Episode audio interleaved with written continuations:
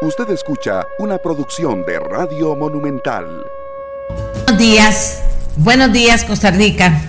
Como siempre deseándoles que estén muy bien y que si las cosas no están muy bien, pues tengamos la fuerza para enfrentarlas y para ir ganando posiciones positivas en la vida. Que nunca nadie quiera eh, hacernos daño y gane, sino que ganemos nosotros con una actitud positiva y trabajando muchísimo, por supuesto. Y es, este mensaje lo doy porque muchas veces las personas me dicen, ay, doña Amelia, estoy diciendo buenos días y uno pensando, ¿cómo voy a hacer hoy para salir adelante? Por eso es que digo, no, buenos días con los mejores deseos de que si tiene una situación difícil, la logre superar poco a poco, con, no con paciencia, sino con una fuerza muy grande eh, que lo haga eh, sonreír y salir adelante. Eso es lo más importante. Bueno, hoy es el día 10 de noviembre. Quedan 51 días para, imagínate, 51 días para finalizar el año, no queda nada. Hoy es el Día Mundial de la Ciencia para la Paz y el Desarrollo. Esta celebración, pongamos cuidado, busca promover el uso responsable, uso responsable del saber científico para beneficio de las sociedades y alentar a los estados a reducir la brecha científica y tecnológica entre países desarrollados y países en desarrollo. ¿Con qué fin? Bueno, con el fin de encontrar un mundo más equitativo, democrático, hay que decirlo muy, muy fuerte, democrático y pacífico desde el año 1999, diferentes conferencias mundiales han establecido el compromiso de la ciencia de enfocarse en las necesidades humanas, el medio ambiente, el desarrollo sostenible, la enseñanza y divulgación científica y de colocar el conocimiento científico al servicio de la paz y la solución de los conflictos. En 2021, o sea, este año, la celebración destaca, oigan, la importancia de crear comunidades preparadas para el cambio climático la importancia de crear comunidades preparadas para el cambio climático. Apuntemos Costa Rica, porque es importante. Y no estamos preparándonos, ni mucho menos, para el cambio climático. Un 10 de noviembre de 1951 se inauguró en los Estados Unidos el, el primer servicio telefónico costa a costa. Un 10 de noviembre del 2007, eso es mucho más reciente, el rey de España, Juan Carlos I, increpó al dirigente venezolano Hugo Chávez con la expresión, ¿por qué no te callas? en la cumbre iberoamericana de jefes de Estado celebrada en Santiago de Chile.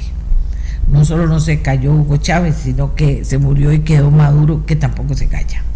Un 10 de noviembre del 2019, Evo Morales renunció a la presidencia de Bolivia tras intensas semanas de protestas populares ante acusación de fraude electoral y manipulación de votos.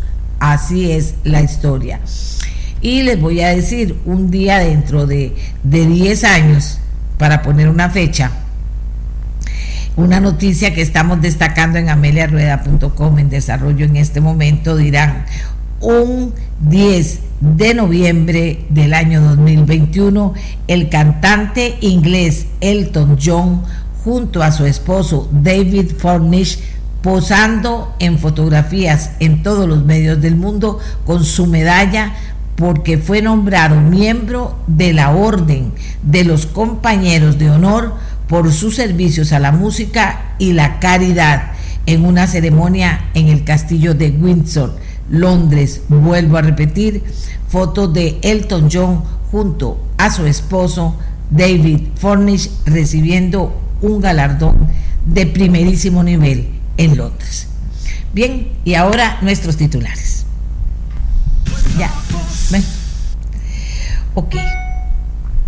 Disminución del 25.6% en contagios y 11.4 en muertes por COVID, reporta el Ministerio de Salud. De una vez vuelvo a decir, esos son datos del Ministerio de Salud y ahí no hay forma de investigar de dónde vienen, cómo son y no, no, eso es lo que dice el Ministerio de Salud.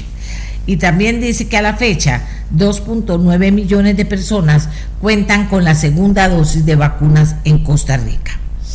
Una noticia que nos debería preocupar porque el tema de la vida marina está tan descuidado, las leyes no se cumplen o, se, o se aprueban leyes de esas como con doble sentido, sí o no, y siempre termina siendo en contra de la vida marina. Costa Rica ostenta en este momento el quinto lugar como exportador global de aleta de tiburón. O sea que no nos metan cuento. Ahora les vamos a dar los números y la información de dónde viene esta afirmación. Costa Rica ostenta el quinto lugar como exportador global de aletas de tiburón. Bueno, y los diputados de la Comisión Especial de Infraestructura aprobaron este martes el millonario crédito por 550 millones con el BCIE, Banco Centroamericano de Integración Económica, para financiar tren rápido de pasajeros o tren eléctrico. Recuerden que el tren va a costar 1.550 millones de dólares. Bueno, y mientras todo esto ocurre en la Asamblea Legislativa en relación al tren y hay tanta prisa porque esto eh, se logre y se logren los votos y se logren las aprobaciones, etcétera, la presidenta ejecutiva del INCOFER y el eh, señor que está al frente de la unidad ejecutora, don Mario Durán, estuvieron en varios países hablando con posibles interesados en desarrollar el tren eléctrico.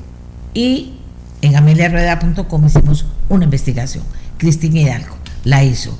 Y resulta que revisó muchos medios de comunicación, ahí está la nota completa, inclusive usted puede hacer clic y entrar a los documentos que sustentan las afirmaciones que se hacen en la nota, multas por arreglar contratos o repartirse las obras, además de fraude e investigaciones por supuesta entrega de sobornos, son parte de los cuestionamientos públicos que salpican a 11 de las 16 empresas españolas interesadas en el proyecto del tren eléctrico en Costa Rica y que semanas atrás se reunieron con la presidenta ejecutiva de Encofer y el gerente de la unidad ejecutora del proyecto del tren eléctrico, Mario Durán. Yo no entiendo cómo puede ser posible que habiendo cuestionamientos y cuestionamientos serios, representantes de un país se reúnan con empresas que han sido cuestionadas. Yo no entiendo. Últimamente pienso, ¿será que hay que estar cuestionada la empresa para que, para que, para formar parte de estas opciones? No sé. Pero mientras en la asamblea pasaba esto, estaba informando el mundo de algo que nos debe preocupar. Vamos a ver las excusas que darán hoy, pero vamos a tocar el tema en, en en el desarrollo del programa. Y quería decirles, voy a ver una carrera si me contestaron finalmente, porque tanto el martes como hoy, o sea, el lunes y el martes, invité a doña Elizabeth Briceño, presidenta ejecutiva del INCOFER, a que estuviera con nosotros. Vamos a ver si recibí respuesta. Vamos a ver, porque hasta anoche volví a intentarlo no tenemos respuesta de, de, doña Elizabeth. Porque yo no quiero que ustedes piensen que es que uno saca solo una parte del tema. No, yo, yo trato de sacar las dos partes, pero que, que hablen las dos, ¿verdad? No que una se quede callada y que la otra diga que está bien y traer a alguien que diga no, si todo está bien, sino que se discutan las posiciones para que usted tenga mayores elementos de juicio. Y yo también, por supuesto. Bueno, no me contestaron, pero lo que les quiero decir es que hice el esfuerzo para que, para que esto pasara. Los dos días, un día por unas cosas, otros días por otras. Empresas de supuestos narcos obtuvieron 17 contratos con acueductos y alcantarillados en ocho meses. Dos empresas que se inscribieron el mismo día en el Colegio Federado de Ingenieros y Arquitectos. Y también esas cosas vamos a tratar de conversarlas en este programa, ¿verdad? Bueno, y por dicha que la historia cambió, por dicha que la historia cambió, porque temprano se informaba que consultores del Banco Interamericano de Desarrollo seguro no tienen nada que hacer o no tienen soluciones que buscarle a un país más que esta. Recomendaron a los diputados cobrar impuesto de la renta sobre el aguinaldo en Costa Rica. Señores, o sea, para eso les da toda la inteligencia, cuando hay que controlar gastos, cuando hay que quitar, o sea, hay que hacer tantas cosas importantes y a ustedes se les ocurre que se cobre impuesto de la renta al aguinaldo en Costa Rica. Momentos después de que pasara esta información, el presidente dice, no, eso no va a ser, no es de recibo, no va a ser. Bueno, pero todas estas cosas pasaron en las últimas horas. Vamos a detallar algunas de ellas. Eh, mientras tanto, eh, Vamos a hacer una pausa y cuando volvamos vamos a referirnos, eh, a referirnos a este tema de supuestas empresas narcos operando, controlando un grupo de empleados públicos de acueductos y alcantarillados. Hagamos la pausa y volvemos.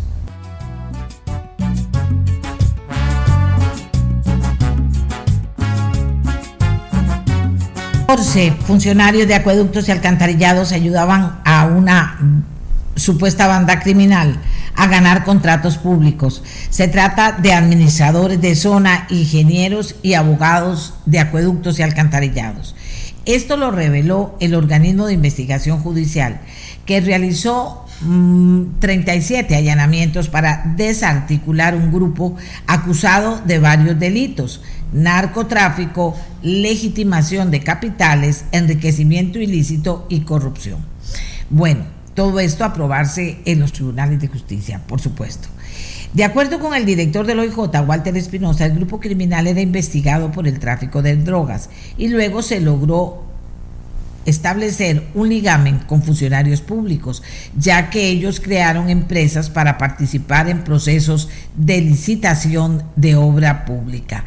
No es cualquier cosa la que estamos diciendo. ¿Qué hacían los funcionarios públicos en esto? Les avisaban cuando eran las licitaciones, les indicaban los momentos, manera y montos que debían licitar, les ayudaban a confeccionar las ofertas, adicionalmente les brindaban criterios jurídicos que les favorecían y al mismo tiempo les indicaban cuáles eran los proyectos y cuál era el presupuesto asignado. Estas son palabras textuales del director del organismo de investigación judicial, don Walter Espinosa. ¿Cómo hago yo para hablar del tema?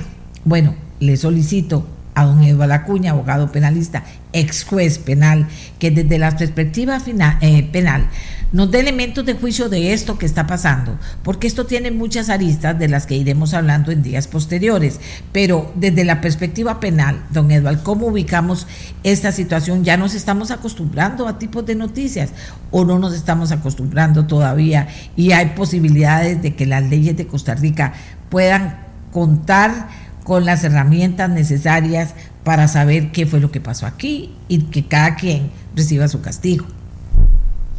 Buenos días, doña Amelia, a usted y a toda su audiencia.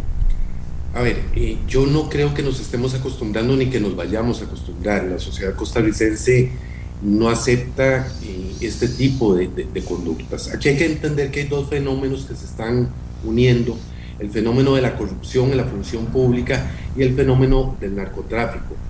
Hay que recordar que el narcotráfico genera una enorme cantidad de dinero en efectivo que requiere luego para volver hacia los carteles o hacia las personas que trasiegan la droga de mm, la legitimación de capitales, lo que se llama el lavado de dinero, darle apariencia de legalidad a eh, el origen del dinero, que ya no sea proveniente del narcotráfico, sino proveniente de actividades lícitas lo que ha trascendido a través de los medios de comunicación que informaba el director del organismo de investigación judicial es que un grupo de personas vinculadas con el narcotráfico establecen mm, empresas con apariencia de legalidad, con forma de legalidad, para poder participar de licitaciones y con eso lograr introducir dentro del flujo de efectivo de esas empresas el dinero proveniente del narcotráfico y, lavarlo, es decir, darle apariencia de legalidad. Eh, esta unión de dos fenómenos muy graves, el narcotráfico y el de corrupción, eh, nos tiene que llamar la atención de que tenemos que estar pendientes de que Costa Rica no solo es un país de paso para la droga de almacenamiento de la droga, sino que también un lugar donde se está lavando dinero, donde se está legitimando capitales. Y entonces aquí lo destacable es cómo se unen dos fenómenos criminales, la corrupción en la función pública y el lavado de dinero. Y lo importante en este es determinar cuál es el, eh, el mecanismo utilizado, que es, insisto, crear empresas con apariencia de legalidad, con forma de legalidad, introducir el dinero en efectivo en las operaciones de estas empresas para luego, en apariencia, generar ganancias que son en realidad provenientes del dinero del narcotráfico. A ver, don, don Eduardo, en medio de los supuestos, los posibles, eh, las acusaciones, las pruebas, eh, eh, el tema de hasta dónde se habrá penetrado con esta modalidad, imagínense, en las licitaciones, en la administración pública de este país, en la obra pública, etcétera, etcétera. ¿Qué podemos rescatar? Porque comienzan a darse una serie de conversaciones en las redes sociales, o sea que todos los empleados públicos son aquí, que todos allá, por eso la importancia de poder determinar quiénes, cuáles y qué, a qué se enfrentan o, tendremos que ver cosas como que, bueno, se acogen a la, se retiran, se acogen a la, a la jubilación o cosas de ese tipo, don Edgar, don Edward. No, señora. Eh, a ver, eh, hay dos tipos de, delincuencia eh, que se presentan en este caso en relación con las personas vinculadas al narcotráfico que incurren en el delito de legitimación de capitales, es decir, el los dineros provenientes del narcotráfico que se tratan de legitimar a través de las licitaciones, a través de contrataciones, a través de empresas que en apariencia son legales, es un delito. Y ahí lo importante va a ser eh, que el organismo de investigación judicial logre vincular el origen del dinero con actividades ilegales y la introducción de ese dinero dentro de las, dentro de las empresas de fachada que son las que le van a dar la apariencia de legalidad. En relación con los funcionarios públicos, eh, hay actos de corrupción que van desde el cohecho, eh, la corrupción misma, puede haber inclusive concursión, hay soborno. Eh, lo importante aquí va a ser determinar cuál fue la contribución de los funcionarios públicos, no tanto en el tema de la legitimación de capitales, sino en el tema de eh, las ayudas ilegales que dieron para que las empresas que se utilizaban para legitimar capitales ganaran licitaciones y pudieran de esta manera eh, generar la estructura necesaria para poder lavar el dinero. En esa línea, entonces, eh, estos funcionarios van a responder por actos de violación al deber de probidad en la función pública. El funcionario público tiene que ser probo, tiene que comportarse conforme con las normas del ordenamiento jurídico y violar esas normas implica sanciones penales. Vamos a ver, aquí alguien me dice, la ley contra la corrupción y el enriquecimiento ilícito solo cubre a las altas autoridades con declaración, con obligaciones, pero los mandos medios y bajos ya deberían de presentarlo también y que la Contraloría General de la República les revise, porque por ahí se está metiendo la corrupción. En el caso Cochinilla también eran esos mandos medios y bajos, y en este caso también. Eh, y, don Eduardo, a esto que plantea alguien que está escuchando el programa, que agradecemos todas las eh, opiniones bien fundamentadas que noten, eh, ¿usted cree que debemos revisar el sistema como se están haciendo las cosas aquí, porque fíjese que, que gente que se presta, que les da la información, que les dice a dónde, o el otro caso que, podría haber uno también, gente de, de, supuestamente del narco que tiene todos los elementos para decirle a los funcionarios públicos si hagan tal o cual cosa. No sé finalmente cuál sea ah, lo que resuelva la, la investigación y la acusación, pero quiere decir que estamos absolutamente fallando en el tema o no. Se está fallando en el tema de prevención en efecto, la persona que le hace usted el comentario lleva razón de que debería ampliarse el rango de cobertura de la obligación de declaración de bienes que en este momento abarca únicamente a los miembros de los supremos poderes y altos jerarcas de las instituciones para poder incorporar a funcionarios de mandos medios que efectivamente los últimos eh, hechos de investigación demuestran que se están enriqueciendo precisamente a partir de actos de corrupción. Y uno de los mecanismos de detección de actos de corrupción es el control de bienes, de activos que posean las personas, porque un incremento injustificado y no relacionado con los ingresos del salario es un indicador de que puede haber actos de corrupción de por medio. Entonces, eh, lo que está fallando es la prevención. Ahora, eh, aquí hay que entender que es una estructura muy organizada, eh, muy bien pensada, donde hay eh, personas que les dan asesoría jurídica, funcionarios públicos que les dan asesoría de manera ilegal en relación como a cuándo y cómo participar de las licitaciones y entonces el entramado es sumamente complejo, pero evidentemente estamos fallando en la parte de prevención. Yo creo que en la parte represiva y todavía tenemos capacidad de reacción y capacidad de investigación para sancionar este tipo de conductas. Bueno, eh, que usted lo plantea así, pero fíjese que aquí hay alguien que plantea una, algo interesante en, la que, en lo que yo estaba pensando en este momento precisamente, y es que, aquí lo tengo para leerlo textual, eh, dice, doña Amelia, sería importante ver cuáles de esos contratos se hicieran fuera del CICOP, porque además la Contraloría General de la República, precisamente yo creo que en cuestión de hace como horas o un par de días, llama la atención sobre el hecho de que hay una serie de, de, instituciones que no se acogen a CICOP. ¿Cree usted que el CICOP eh, que la obligatoriedad debería darse para hablar de algo concreto y que después la gente no salga con miles de excusas, invente una nueva ley, sino que veamos qué es lo que se podría hacer con lo que tenemos ahora para prevenir cualquiera de estas cosas, don Edward. El CICOP ayuda a transparentar las compras públicas, don Emilia, pero si hay funcionarios públicos deshonestos eh, que faltan al deber de probidad, el CICOP es insuficiente porque precisamente lo que ocurre es que hay información eh, vital que tiene que ver con ofertas, que tiene que ver con cálculos de costos, que tiene que ver con oportunidad de negocio que los funcionarios públicos manejan y que no está en SICOP y que si, son personas eh, que se prestan para actos de corrupción van a beneficiar a eh, los concursantes aun cuando fueran la plataforma de SICOP aun cuando fuera la plataforma del SICOP. Si aquí tenemos muchas, eh, ya don Edward nos ha dicho muchas cosas aterrizadas del tema, pero y, comenzó, no, no nos vamos a olvidar y esto no puede quedar así.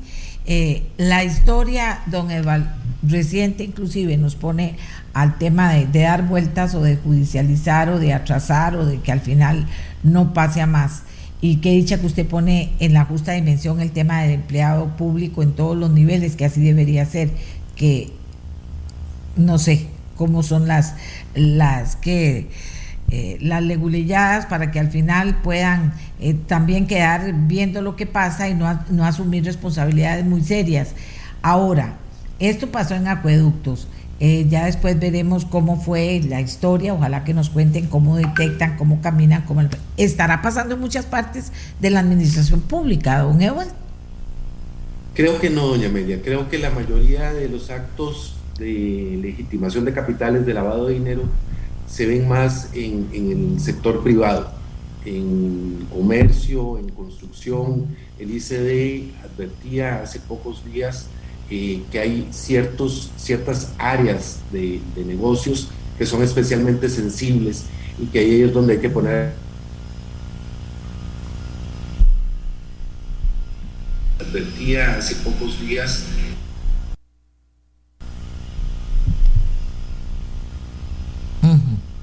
Ok.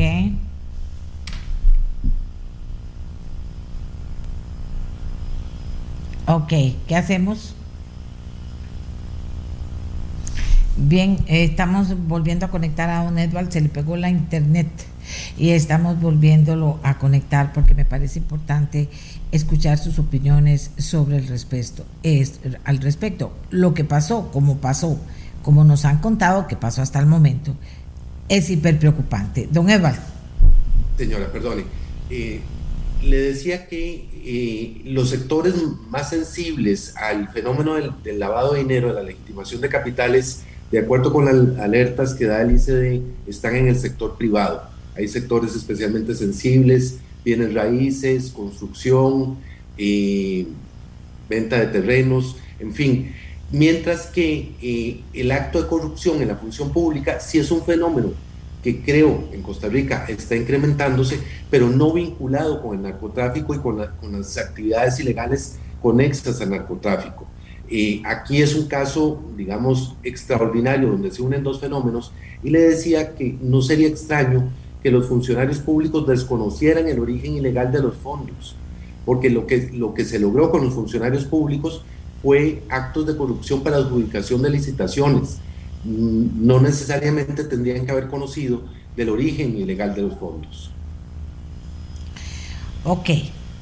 Yo tengo también a don Olman Vargas, que es el director, el director ejecutivo del Colegio Federado de Ingenieros y Arquitectos, porque entre las informaciones que se han dado, informábamos nosotros también en ameliarueda.com del hecho de que en un mismo día estas dos empresas recibieron las, las autorizaciones respectivas que tiene que dar el Colegio Federado de Ingenieros y Arquitectos. De inmediato el colegio salió defendiendo a sus profesionales. Por supuesto que no podemos decir que, que, que todos los que trabajan ahí o dan los permisos o etcétera eh, podrían estar enterados. Pero vuelvo a la misma pregunta. Entonces quiere decir que tenemos falencias para poder detener, porque ahorita vamos a tocar lo del tren y también tenemos falencias para poder eh, eh, determinar o sospechar o nada, no tenemos nada. En un día dice que en cuestión de horas se les dio una autorización. Entonces, don Olman, ¿cómo funciona? Porque, porque la verdad es que no sé por dónde irá a salir esto pero la verdad es que hay gente que está trabajando, que da permisos, que en otras oportunidades dura toda la vida del mundo y yo no sé en estos por qué poco, cómo lo analizan ustedes al día de hoy que ya han pasado 24 horas.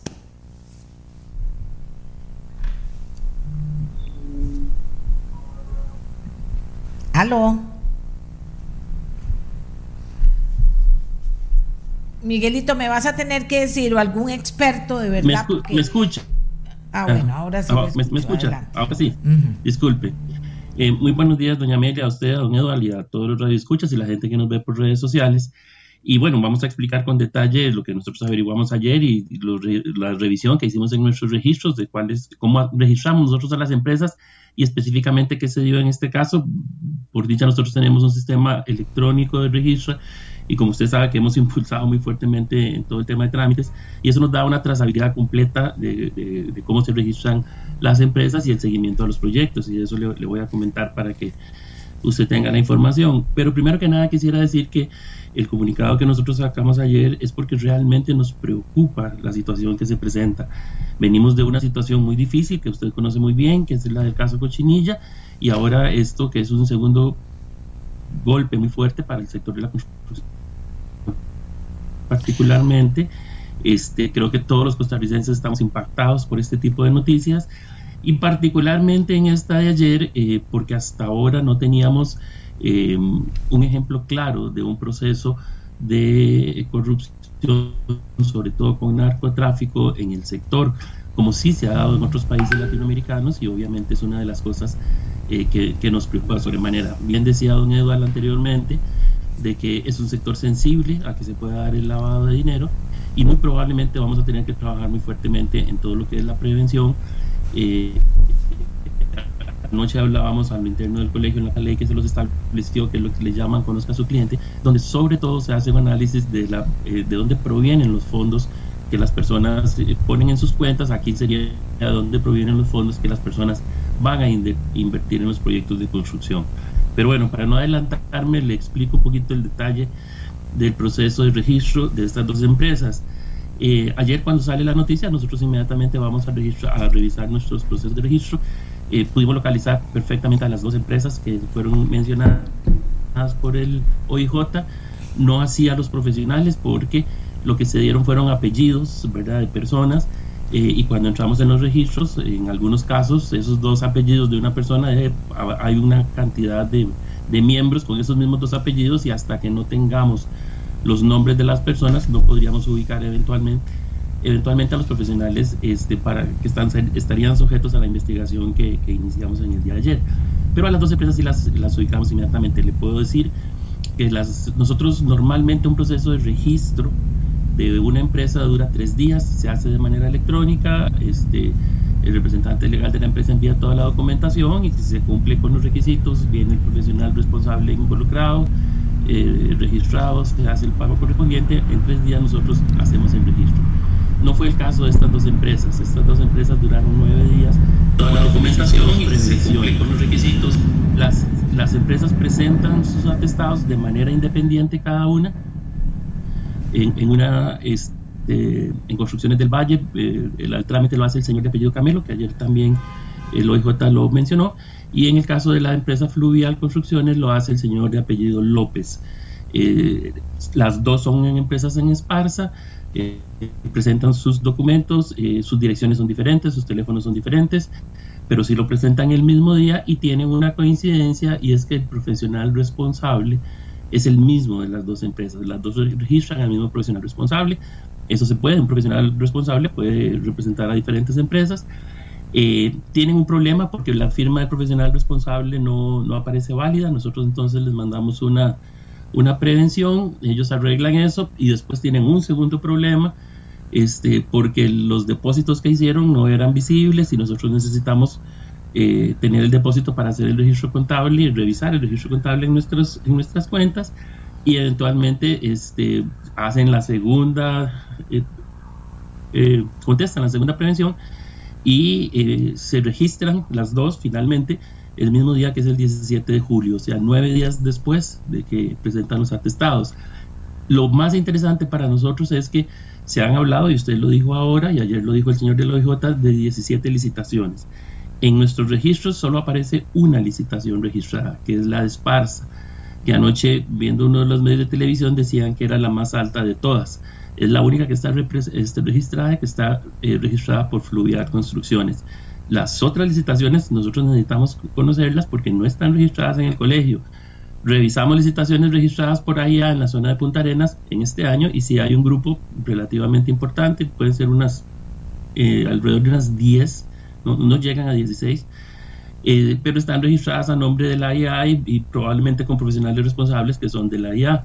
Eso puede hacerse, las, las instituciones a veces registran las licitaciones, los proyectos y después cuando ya hay un, un, adjudicatario le cambian los profesionales responsables. Pero no es el caso este, en este momento. De nosotros lo que le puedo decir de las dos empresas es que una sí registra el proyecto de Esparza este, y la otra no tiene ningún proyecto registrado a pesar de que quedaron en el colegio debidamente registradas en el año este, ah, vamos a ver, a la luz de lo que está pasando, don Olman, y que tenemos no sé cuántos años de estar diciendo, oyendo y leyendo que pasa en otros países, este tipo de cosas de lavado y este tipo de, de, legitimación de capitales y todas estas cosas. ¿Sienten, ¿Sienten ustedes que han estado hablando en las últimas 24 horas del tema? Vuelvo a preguntar lo mismo, que hay falencias importantes eh, que, están haciendo falta a la luz de algo que ya sabíamos, que se está dando esta legitimación, que en el área de construcción es importante, etcétera, etcétera, etcétera. ¿Sienten que tienen falencias o pasó todo, sigue Costa Rica como siempre y ya está, eh, ya está la criminalidad viendo a ver cómo se organiza para entrar por otra parte? Porque como somos tan bien pensados, Sí, le reitero, claro que sentimos que hay falencias y coincidimos con lo que dijo don Edo a la hora de que probablemente esas falencias están sobre todo en el tema de prevención y en el caso específico de los proyectos de construcción, esa prevención significaría necesariamente saber de dónde provienen los fondos que se van a utilizar para financiar los diferentes proyectos. Muy probablemente será un requisito que necesariamente habrá que establecer para tener un indicador claro de, eh, de dónde vienen los fondos que va a utilizar una empresa, una persona para desarrollar un proyecto y eso puede ser un indicador eventualmente para poder este, prevenir y, o darse cuenta cuando vienen fondos o que no están claros o que no tienen ningún sustento de dónde salieron, este, que es lo que normalmente sucede en los procesos de lavado de dinero. Don Edward, para cerrar, por favor. Doña Amelia, eh, aquí lo importante es entender que hay dos fenómenos repugnante los dos, que es el lavado de dinero y eh, el de corrupción que se unen, que eh, hay un afán importante de los grupos de narcotráfico de encontrar proyectos en el sector público o en el sector privado donde los flujos de efectivo les permite introducir el dinero mal habido y lavarlo, legitimarlo, eh, que hay que mejorar los mecanismos de prevención y que eh, es importante entender que Costa Rica no está exenta de un fenómeno que eh, permea toda América Latina, que es la corrupción en el sector de, de construcción, que es un tema recurrente, pero que se está evidenciando uniones de este tipo con eh, narcotráfico, específicamente con, lo que tiene que ver con legitimación de capitales. Hay que recordar que inclusive hace poco, eh, en un caso precedente, trascendió que eh, personas vinculadas con el narcotráfico procuraban interesarse en proyectos de bienestar social, de construcción de viviendas de, de bien social, precisamente porque ese tipo de actividades generan tal flujo de efectivo que les permite burlar los controles bancarios. Y es a donde hay que poner eh, atención en este momento. Muchas gracias, don Eduardo. Aquí nos dicen, me parece que no es el primer caso. En casos recientes han sido cuestionados alcaldes y funcionarios municipales, jueces y otros funcionarios públicos con el narcotráfico, dice esta persona. Deme un momentito.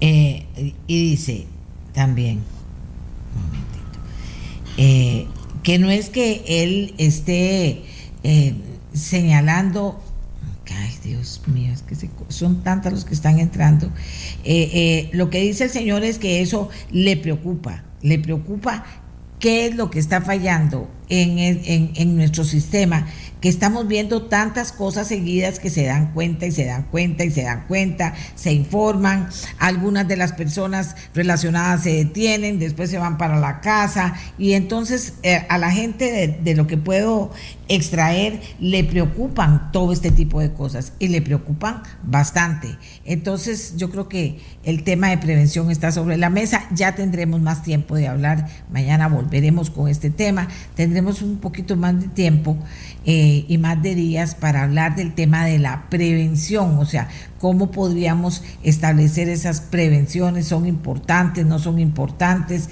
eh, en qué estamos fallando como sociedad y el hecho de que haya otros países que tengan los mismos problemas, ya ustedes han visto como yo, cada vez más películas que dicen los que se están planeando zafar de un país por narco, que están, eh, entonces dicen, bueno, alistate todo para irnos para Costa Rica.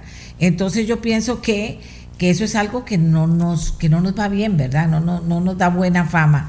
Pero si nosotros mismos no estamos conscientes y el tema de la prevención no es efectivo, ¿qué va a pasar? Digo yo. Hagamos la pausa. Gracias, don Olman. Gracias, don Eval. Mucho gusto.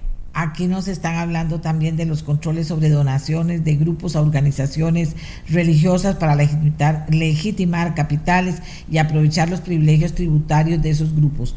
Hay que probar las cosas, hay que probarlas, supongo que hay que probarlas, hay que investigarlas, hay que probarlas, hay que denunciarlas y la persona que denuncia debe estar totalmente seguro o segura de que se le va a aceptar la información, de que va a dar documentos importantes, de que va a poder iniciar la investigación, con, se va a poder iniciar la investigación con los documentos que esa persona aporte y que nadie va a saber que esa persona o no se va a poner en peligro la vida de esa persona ni de su familia. Porque también, si nosotros vemos lo que pasó ayer, anteayer, ante anteayer, tantos muertos, tantas balas, tantas en media calle, abrió la puerta y la mataron, hicieron... Y, entonces ya decimos, como normalmente, un ajusticiamiento, un encuentro entre bandas, eh, un problema de, de, de, de, ¿cómo se llama?, de bandas criminales de narcotráfico, y ya lo decimos con una suavidad que es uno de, pero ¿qué está pasando? ¿Lo estamos aceptando? ¿Hay que convivir con eso? ¿Ese será el futuro de la humanidad? No sé. Hagamos la pausa y ya regresamos.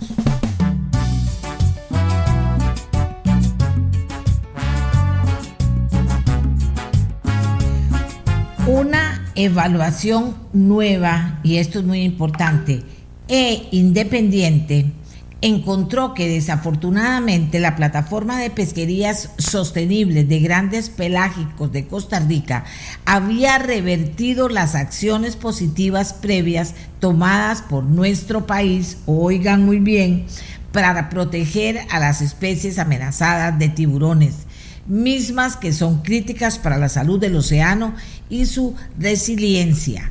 Así que imagínense ustedes que nos enfrentamos a que ahora somos el quinto lugar como exportador global de aletas de tiburón. Eh, Randall Arauz, eh, consultor en política de conservación marina y además incansable en denunciar este tipo de cosas, tiene estudios, tiene datos y nos informa. Randall, buenos días y adelante. Muy, buenas, muy, buenos días, doña Amelia, y muy, muchas gracias a todos los radioescuchas por, por su atención y escuchar sobre este grave problema. Eh, bueno, sí, les voy a contar más o menos de lo que se trató este proyecto, esta evaluación. Eh, desde hace años, ya por lo menos 5 o 6 años, las Naciones Unidas y, el, y el GEF, que es el Fondo Mundial de, de, de, de Conservación de las Naciones Unidas también, eh, están tratando de impulsar que haya un consumo responsable de, de mariscos, de alimentos del mar. Eh, últimamente se habla mucho de este problema y la gente quiere saber de dónde vienen sus productos pesqueros. Yo quiero saber que mi pescado fue capturado responsablemente y todo eso. Pero hay un problema de gobernanza que es muy grande y de comunicación entre las diferentes cadenas. Entonces, las Naciones Unidas invirtió hace como seis años eh, varios millones de dólares en un proyecto para impulsar eh, la pesca sostenible de grandes pelágicos, que son los atunes, los picudos, eh, los tiburones incluso, y em, que, que, que, la pesca no solo se hiciera sostenible, sino que hubiera un sistema de trazabilidad para que se supiera cuando el producto llegara al mercado, que usted como, consumidor podría comprar ese producto eh, sabiendo su procedencia. Entonces, eso requiere todo un sistema de gobernanza y de compromiso de varios eslabones en la cadena desde los pescadores hasta los empresarios, el gobierno, el consumidor. Es algo complejo, pero eh, las Naciones Unidas invirtió este dinero y, utilizó los países de Costa Rica, Ecuador, Filipinas y, y, bueno, otro país ahí asiático, no me acuerdo en este momento, se me fue, pero eh, después de desarrollar este proyecto por años, eh, hemos escuchado aquí en Costa Rica, por ejemplo, ahora que estamos en, en estas discusiones de ley del coco, que constantemente nos está diciendo Incopesca, pero mire, tenemos la plataforma pelágicos, Costa Rica está avanzando y nosotros no hemos visto cómo realmente. Y ahora esto confirma lo que siempre hemos sabido, que este proyecto de plataforma pelágicos en Costa Rica, por lo menos no ha avanzado nada, más bien es un retroceso. Y esto lo está diciendo una consultora, una consultora que, contrató, que contrató a las Naciones Unidas. Después de gastar millones de dólares en este proyecto, querían saber cómo nos fue realmente en este proyecto. Se, se lograron los objetivos, entonces habían siete criterios que cumplir para ver si estos criterios se cumplían y, se compararon las cuatro naciones. Y Costa Rica falló en cumplir con cuatro de estos criterios. Y uno de los problemas principales y que seguían surgiendo en, cada uno de estos criterios era la falta de compromiso de Costa Rica de hacer algo con respecto a la captura incidental de las especies en peligro de extinción de tiburón. Y tanto así que Costa Rica ahora es el quinto exportador de aletas de tiburón en el mundo.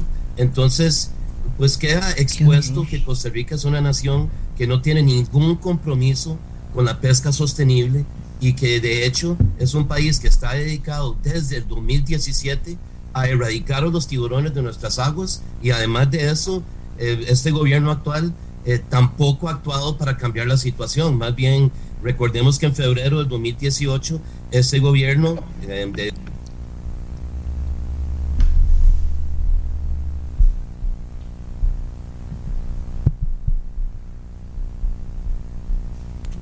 ¿Aló? Aló, sí. Sí, ¿qué fue lo que pasó? Se me fue ahí. Eh, es que eh, ah, ah, que se le fue la internet, que teníamos que recordar lo que había pasado con Costa Rica reciente, en, el 2018, decía usted. Ah, eh, sí. Em, ay, se me fue, se me fue. Bueno, no importa, siga adelante. Qué suerte. ok, bueno, sí, es simplemente sí que en el 2018, pues, em, en el 2017 Costa Rica fue cuando decidió que los tiburones no eran vida silvestre eh, eso lo tiró abajo una denuncia de Marviva y en noviembre del 2020, apenas hace un año, los tiburones, los tiburones volvieron a ser vida silvestre y había que aplicar la ley de conservación de vida silvestre. Pero este gobierno de Carlos Alvarado, ahora no más en febrero de este año, recalcaron y confirmaron nuevamente de que los tiburones son especies comerciales, dejando la puerta abierta para que Incopesca siga utilizando este proyecto de, de, pesca sostenible de, pelágicos de las Naciones Unidas eh, como lo que está salvando los tiburones, cuando en realidad es una mampara para no hacer nada pues y continuar con la sobrepesca. Ya es hora de que este gobierno nos demuestre que, que es diferente o que bueno que realmente está dedicado a la extinción de los tiburones eh, decididamente pues las acciones lo están demostrando así. Aquí me dice una persona, ¿de qué nos sirve un país descarbonizado si estamos matando la fauna? Eso es una contradicción. Somos líderes en generación hidroeléctrica, pero también líderes en aleteo de tiburones. Sí, exacto. Es, esa es la contradicción más grande, porque, por ejemplo, Costa Rica ahora está liderando procesos para el cambio climático. Y sabemos que el cambio climático se nos viene o sea, ya más bien se nos vino encima. Entonces uno va todas estas reuniones ahora y de, lo que se habla es de adaptación al cambio climático. Se nos vino encima, tenemos que adaptarnos y para que los ecosistemas se adapten, los ecosistemas tienen que ser resilientes, tienen que tener capacidad de adaptarse y para tener esa capacidad los ecosistemas tienen que estar completos, tienen que estar sanos. Pero estamos hablando de adaptación al cambio climático y en este momento estamos procurando la extinción de los tiburones. Entonces, en un futuro cercano, cuando ya se nos vengan más de estos problemas, el mar no va a poder responder y el mar no va a poder eh, darnos los beneficios que requerimos del mar, como la seguridad alimentaria. Esto se trata ya de un derecho humano y, realmente es una barbaridad que a estas alturas todavía con especies en peligro crítico de extinción, usted pudiera comerse un ceviche tiburón martillo en cualquier cantina o cualquier caldosa aquí en San José o en cualquier lugar de Costa Rica. Bueno, pero vamos a ver, usted que no para de denunciar y se lo agradezco y que nos da datos y que nos habla de estudios y de qué está haciendo las Naciones Unidas, todo lo que usted conoce y maneja porque sabe y conoce mucho y ha estado con el tema tiburón y no ha soltado ese tema de encontrarse de nuevo a que somos el quinto país exportador de aletas de tiburón es casi de ponerse a llorar, pero también se supone, se suponía eh, Randall, que, que, habíamos avanzado en eso. Entonces, si estamos en este momento en eso, ¿qué se puede hacer? Es que es de verdad de ponerse a llorar, creamos conciencia de algo, se mueve un país, dice que no queremos más que eh, el tema de las aletas de tiburón, por lo que eso significa, por lo que significa en muchísimos sentidos, en forma y en contenido. Y, eh, y, estamos de nuevo ahí, ¿qué hacemos? Pues eh, a mí no me ha quedado más que la denuncia, informar a, la ciudadanía costarricense y lo que tenemos que hacer es reclamarle a las autoridades. En este mismo momento, nuestra ministra de Ambiente y nuestro presidente, hace unos días estaban en Glasgow en la conferencia de, de calentamiento global y a mí me escribía todo el mundo, Costa Rica está quedando altísima, Costa Rica está hablando y todo el mundo sigue a Costa Rica, pero eh, eh, eso no es verdad. Esto es como exactamente lo de la plataforma de peces pelágicos que acabamos de hablar, es, es solo imagen es solo hablar, como decimos en Costa Rica, pero cuando uno ve los hechos, eh, los hechos son muy diferentes. Probablemente mucha gente que me está escuchando ahora, especialmente en el sector pesquero, ahí está Randall otra vez hablando paja, pero yo no lo estoy hablando, lo está diciendo una consultora que contrató a las Naciones Unidas para ver el éxito de este programa de, pesca sostenible de, los grandes pelágicos. Y el programa es un fracaso rotundo. Se pagaron cientos de miles de dólares en consultorías, se gastó un montón de dinero, se hace toda la propaganda que estamos en esta cuestión de pesca sostenible y la verdad es que no se está haciendo absolutamente nada. Y lo peor de todo es que esto tiene una solución tan, tan, tan sencilla y es cumplir con la ley. Nosotros ya hicimos nuestra denuncia después de esperar tres años en la corte Perdimos nuestro caso ahora en marzo, estamos apelando, ni siquiera nos han dado una fecha, entonces se queda uno como que, bueno, ¿qué hacemos ahora? Y la verdad es que estamos en un estado de indefensión que se nos van a acabar los tiburones primero, eh, que, que, ya es un proceso, el martillo está en peligro crítico de extinción y Costa Rica va a quedar sumamente desprestigiada cuando, cuando el mundo se dé cuenta. Yo creo que es el momento de que los costarricenses primero nos despertemos, que hagamos este reclamo y que el mundo entero, digámosle al, mundo entero, la gente afuera, Costa Rica le tiene miedo a la reputación internacional, de que Costa Rica, por lo menos en el mar, no está el paladín. Costa Rica es uno de los malos de la película. Y se puede arreglar tan sencillo. Hemos hablado hasta la saciedad del problema de que si los tiburones son vía silvestre o no. Entonces digamos, digamos que no son vía silvestre. Digamos que está bien que nos ganaron y que los, que los tiburones son especies comerciales, que lo haga todo en copesca con la ley de pesca. Pues resulta que el artículo 140 de la ley de pesca prohíbe el comercio de especies amenazadas protegidas por las convenciones. Entonces, todo lo que se hace con respecto a la sobrepesca del tiburón es a puro decreto ejecutivo. Yo no soy abogado, pero si hay algún abogado aquí que me diga que yo estoy equivocado, eso es ilegal. Están usando decretos para pasarle por encima a artículos de una ley. E, eso es una situación sumamente irregular y lo único que hay que hacer aquí es cumplir con la ley. Tal vez ustedes se acuerdan del asunto de los muelles privados. Una lucha de seis años para que los aleteros de Taiwán dejaran de usar ilegalmente los muelles privados que Incopesca, MOP y aduanas eh, se hacían los locos para que descargaran todas las aletas de tiburón. Eso hubo que llevarlo hasta la cuarta y fue una lucha de varios años, solo para que se cumpla la ley. Y ahora estamos nuevamente en lo mismo, sean los tiburones vía silvestre o sean especies comerciales, las dos leyes, la de conservación de vía silvestre y la de pesca, prohíben su comercio. ¿Qué pasa, Costa Rica? ¿Qué pasa, presidente Alvarado? ¿Qué pasa, ministra Mesa? ¿Cómo hablamos de cambio climático y conservación del mar si estamos eliminando a los depredadores ápice? E, Esto realmente es inconcebible, es increíble y esperemos que en estos pocos meses que les queden eh, hagan algo. Eh, tengo un minuto de, tiempo, Randall, para recordarle a la gente qué pasa con el tiburón cuando le quitan las aletas. O sea, recuérdele a la gente un momentito esto, porque esas cosas terminan siendo importantes al final. Ok, bueno, todo esto empezó en los años 80 cuando Costa Rica empezó con la pesca de palangre, que es pescar ya en alta mar con una niña con miles de anzuelos. Y supuestamente este tipo de pesca es para pescar atún, dorado, eh, otras especies de peces, pero aquí hay mucho tiburón. Y cuando los taiwaneses que vinieron a Costa Rica a enseñarnos a pescar con palangre, vieron la cantidad de tiburones y la riqueza y la fortuna que podrían amasar, los mismos técnicos que vinieron de Taiwán en, en, esta misión diplomática se quitaron el sombrero de diplomáticos y se convirtieron en pescadores y se establecieron en Punta Arenas. Y la cuestión del tiburón, especialmente esos años, era la aleta. Por la aleta se pagaba más de 100 dólares el kilo y por la carne aquí en Costa Rica no había mercado.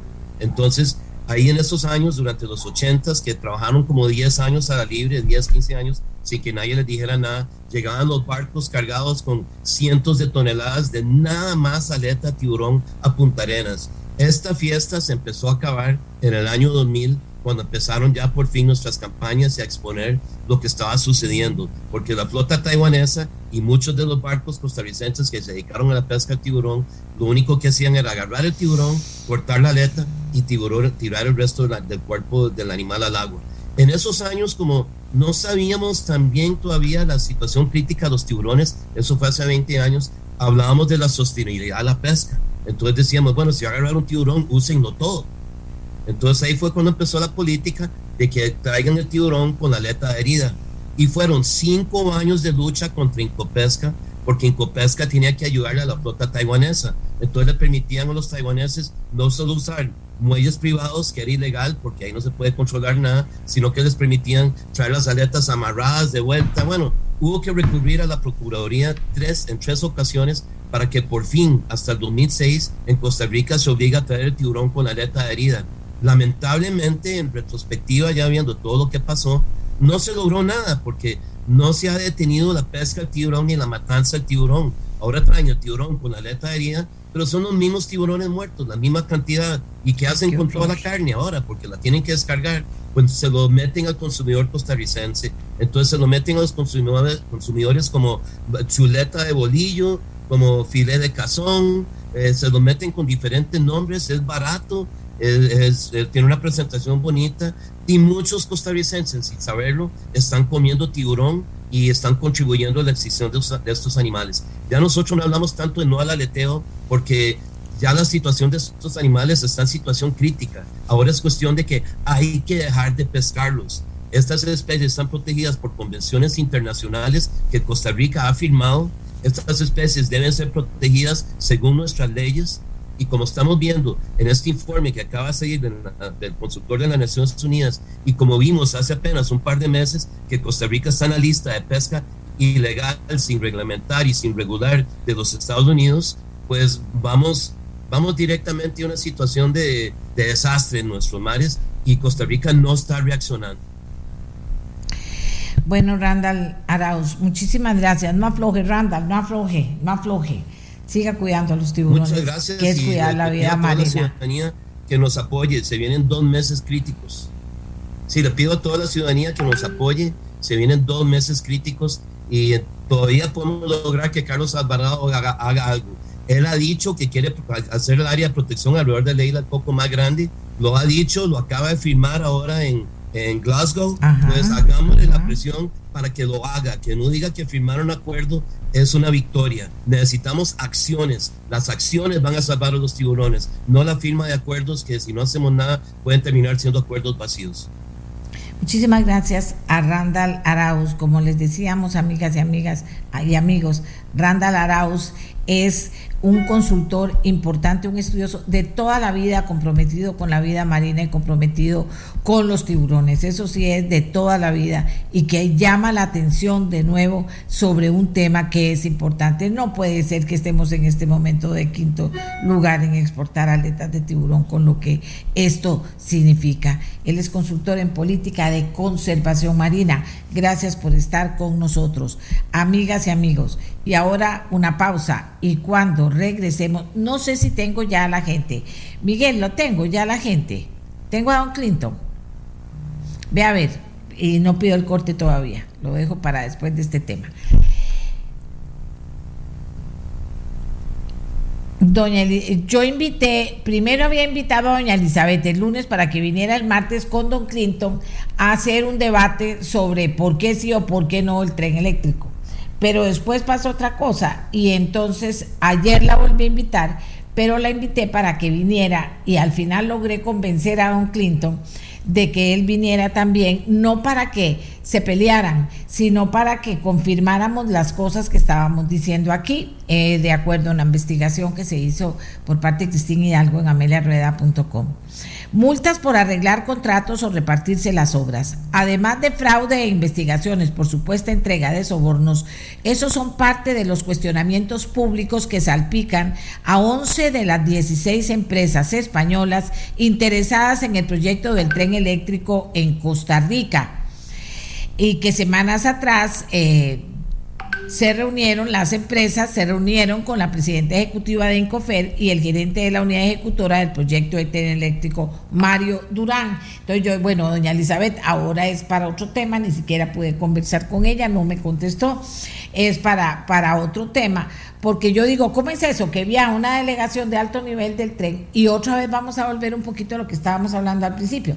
Y nos reunimos con empresas que son cuestionadas seriamente y no es que son cuestionadas y nada más, no, está en, en, las noticias que se dieron en esos países, usted vea la nota, o sea, ¿Cómo es que van y se reúnen con esas personas que han sido cuestionadas en ese nivel? Yo le quería preguntar a ella, no estoy acusando de nada, estoy preguntándole.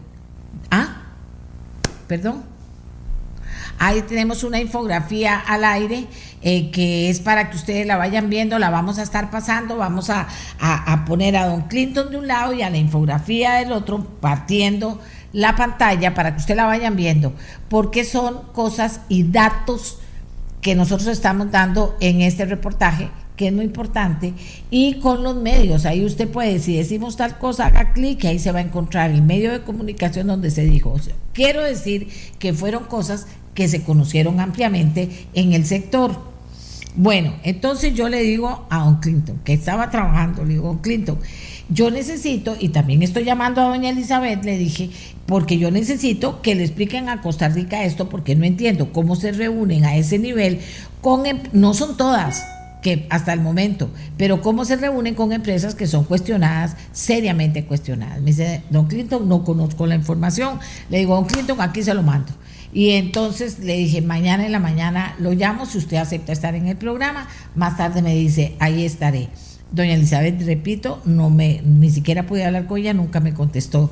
Eh, eh, y también lo hice con la, con la señora, con la muchacha, creo, no la conozco, de prensa, que voy a ver si, si la muchacha de prensa me dijo algo para no fallar. No, no me contestó. Así que, don Clinton, adelante, ¿qué le pareció la información? ¿Vio la documentación que la respalda? ¿Qué le parece el tema? ¿Cómo lo analiza usted? Porque don Clinton Cruzan, yo digo don Clinton como si todo, como si todo el mundo lo conociera, aunque se ha hecho muy famoso don Clinton, no crean. Don Clinton eh, eh, eh, es ingeniero por una parte, que eso es importante, trabajó por años, de años, de años, de años, de años en el INCOFER. ¿Y eh, qué más es? Diputado, fue diputado eh, tiene estudios de ferrocarriles en Europa, eh, conoce bien el tema y resulta que esta información de que se reunió doña Elizabeth con el que dirige la unidad ejecutora, toda esta información está en el acta de la sesión de Junta Directiva de Incofer número 035-221 y ahí se indicó la lista de empresas interesadas en el plan y se destacaron los nombres de estas empresas españolas. Don Clinton, adelante. ¿Cómo está, doña Amelia? Saludos a todos los costarricenses, le agradezco muchísimo. Y este sí, la verdad es que esa información así concreta no la conocía, pero no me extrañaba tampoco, porque eh, ya son años de conocer eh, las empresas europeas, sobre todo españolas, algunas francesas, italianas, que hacen de algunas prácticas ilícitas como corrupciones, fraudes, sobornos, actos colusorios para repartir obras y todo esto una práctica común. Estoy a sus órdenes para evacuar alguna consulta. ¿Qué, impresión le causa a ustedes? Que a mí lo, que más me, me, provocó preocupación es que uno vaya a ese nivel en un momento importante, supongo que para conseguir insumos, para respaldar la posición que tiene el gobierno de que le ha prevencido, sí, todo lo que tiene que ver con el tren. Eh, entonces, que vaya y que se reúna con empresas que abiertamente ve usted del sector y usted dice, pues uno, digamos, que le pone atención a, las personas con las que va a contestar y a las personas a las que se va, va a hablar de un proyecto tan importante como el nuestro. Entonces, eh, partiendo de eso, don Clinton, usted lo ve normal, es normal que, vayan a ese nivel, que vayan a reunirse con empresas sin estudiar si son cuestionadas, toda vez que se sabe en el sector y en muchos lados que bueno, que ahora las empresas, eh, muchísimas están cuestionadas por situaciones difíciles que han pasado. Eso es normal, eso se hace. ¿Cómo, cómo lo ve usted? Bueno, en primer lugar, si el proyecto tuviera la viabilidad total de la asamblea y todo en el momento en que se hizo el viaje, uno podría pensar que es una, es una práctica deseable que las autoridades vayan a invitar a una serie de empresas, eso no, no me parece que me desvive. Lo que sí es grave es que la cantidad de sospechas que hay alrededor de este proyecto y que curiosamente, yo diría, no sé si convenientemente se reúnan con una serie de gente de las cuales yo diría dos tercios de las empresas estas, o sea, 11 de estas empresas, de las 16, están ampliamente cuestionadas y con prácticas que a mí se me para el pelo. Yo quería nada más contarte una pequeña historia. Esto no es nuevo en el sentido de estas prácticas de muchas de estas empresas. Hace unos años tenía una conversación con el embajador de los Estados Unidos y tristemente me decía que la mayoría de las empresas como Motorola se iban a ir del país. Entonces yo le decía, ¿por qué? Me dice, porque Mientras nosotros, los norteamericanos, hemos impuesto una ley anticorrupción, el Anti-Corruption Act, que penaliza en una forma impresionante a las empresas norteamericanas que hacen ese tipo, que se meten en esas prácticas, resulta ser que muchos de los países europeos, más bien las empresas presupuestan el plata para sobornos. están en su presupuesto. Entonces me decía, don Clinton, así no se vale, nosotros no podemos competir contra eso, estamos perdiendo el tiempo. O sea que este es un asunto de larga data, pero sí es preocupante que estos dos personajes o la comitiva eh, al frente que estuvo al frente de la presidenta ejecutiva y el gerente de la unidad ejecutora, ni más ni menos, eh, como digo yo, el politólogo, hayan eh, ido a reunirse con esa sarta de gente que se le para el pelo de las prácticas que normalmente ellos eh, tienen como curso normal de hacer el negocio y que obviamente no tienen la intención de dejar de hacerlo jamás. Don Clinton, y mientras tanto aquí los diputados de la Comisión Especial de Infraestructura aprobaron ayer también el millonario crédito por 550 millones con el Banco Centroamericano de Integración Económica para financiar una parte de todo este proyecto.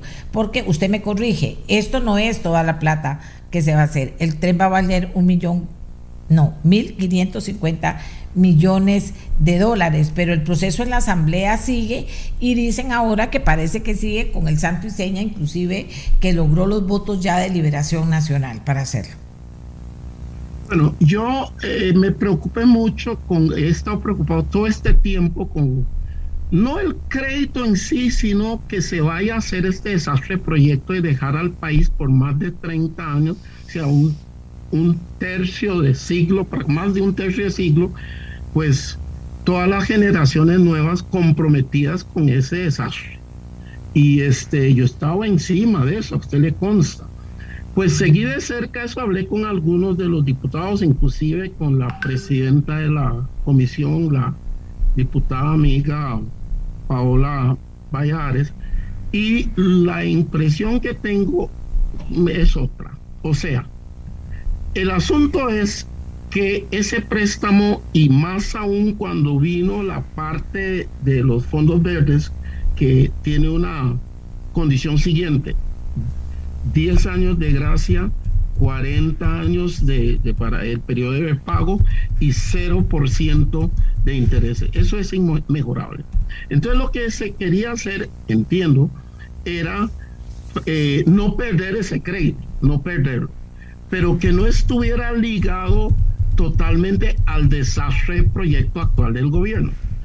Claro, eh, yo hubiera preferido que ellos lo aclararan más, pero entiendo que la idea es esa. Incluso entiendo, tómeme esto con un grano de sal, entiendo que hay un acuerdo en que este eh, se va a pasar en comisión y que no se pase al plenario durante este gobierno para dejar al gobierno entrante de definir exactamente el tipo de proyecto, un sistema masivo de transporte de pasajeros en el Valle Central, en la GAM, que es lo que hace falta, y no un ferrocarril con estos desastres que han denunciado y que puedo probarlo y que por algo algunos de estos personeros de Incofer no se atreven a discutir esto conmigo.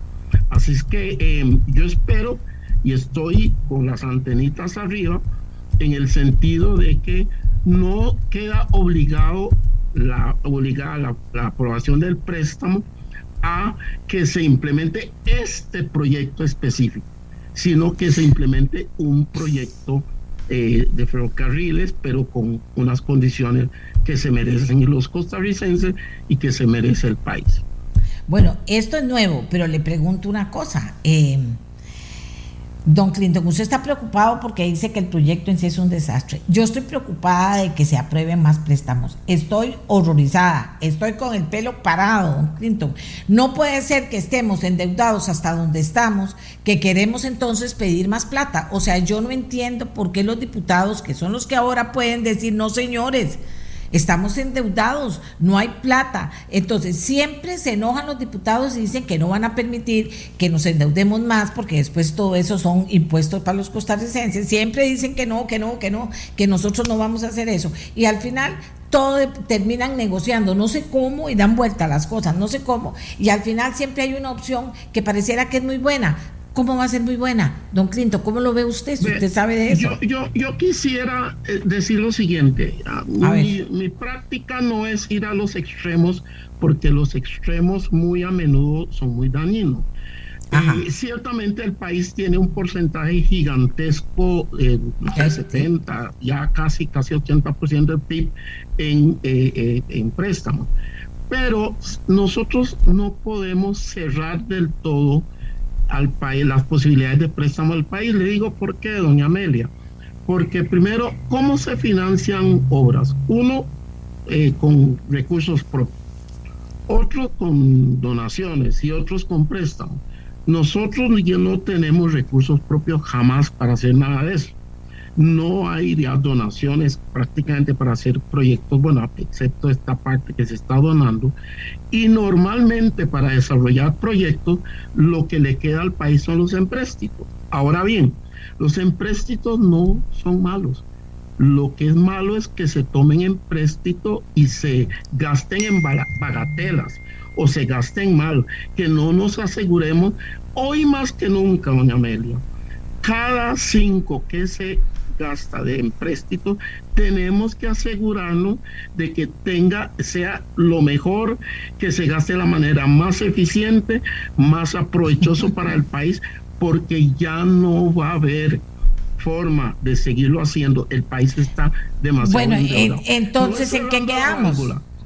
¿En qué quedamos, don Clinton, entonces? Aprueben esto, que, sea... No, en que lo que quedamos es que se pueda, se aprueba este empréstito, pero no para ese proyecto. Que se haga una reestructuración y se haga un proyecto que yo toda la vida he dicho que un sistema de transporte masivo de pasajeros en la GAM es indispensable, pero no. Y yo este también.